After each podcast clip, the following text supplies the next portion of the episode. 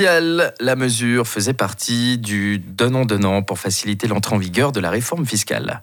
Décidé par le Parlement en pleine pandémie, l'octroi d'un montant, montant de 6 000 francs pour chaque éducatrice ou éducateur petite enfance allait être octroyé pour 2021.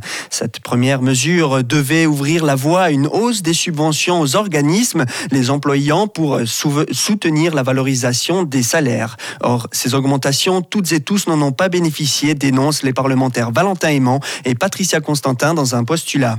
De plus, la subvention cantonale plus élevée aurait dû changer la donne, mais la répercussion sur les salaires ne serait pas homogène. Alors, où est le problème? La réponse de Patricia Constantin. Ça change la donne, mais finalement pas tellement parce que le communiqué est clair. À partir de 2022, cette subvention est répartie sur le salaire mensuel des collaborateurs et des collaboratrices avec une information qui disait que si les communes respectaient la nouvelle grille salariale ils auraient 35% de subvention, sinon ils auraient que 30%.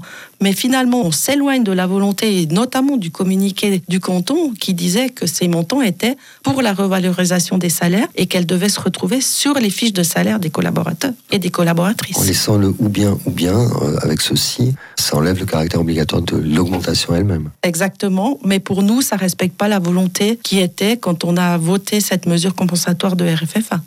Pas si sûr, rétorque le canton pour Christian Manchen, chef du service de la jeunesse. Le contexte explique qu'il a fallu faire vite et que le canton a dû jouer euh, sur l'incitation et non l'obligation. Clairement, dès le départ, notre intention, ça a été d'agir sur la grille salariale qu'on utilise pour le subventionnement. Et c'est vrai qu'on savait dès le départ, parce qu'on a dû effectivement adopter une ordonnance pour avoir une base légale pour verser cette subvention extraordinaire, mais on avait déjà dans l'esprit de mener des discussions ce qui a été fait pendant l'année 2021, pour arriver effectivement à adopter une nouvelle grille de subventionnement. Et puis là, on a trouvé un système assez original et pragmatique à mon goût, dans le sens où la nouvelle grille, en fait, va déclencher en fait un subventionnement non plus de 30, mais de 34% du canton si vous l'utilisez. Puis cette grille, on, on, a veillé à ce que le minimum des salaires soit en dessus de 4000 francs. In fine, c'est ce qu'on souhaitait, c'était améliorer la situation de ses collaboratrices et collaborateurs.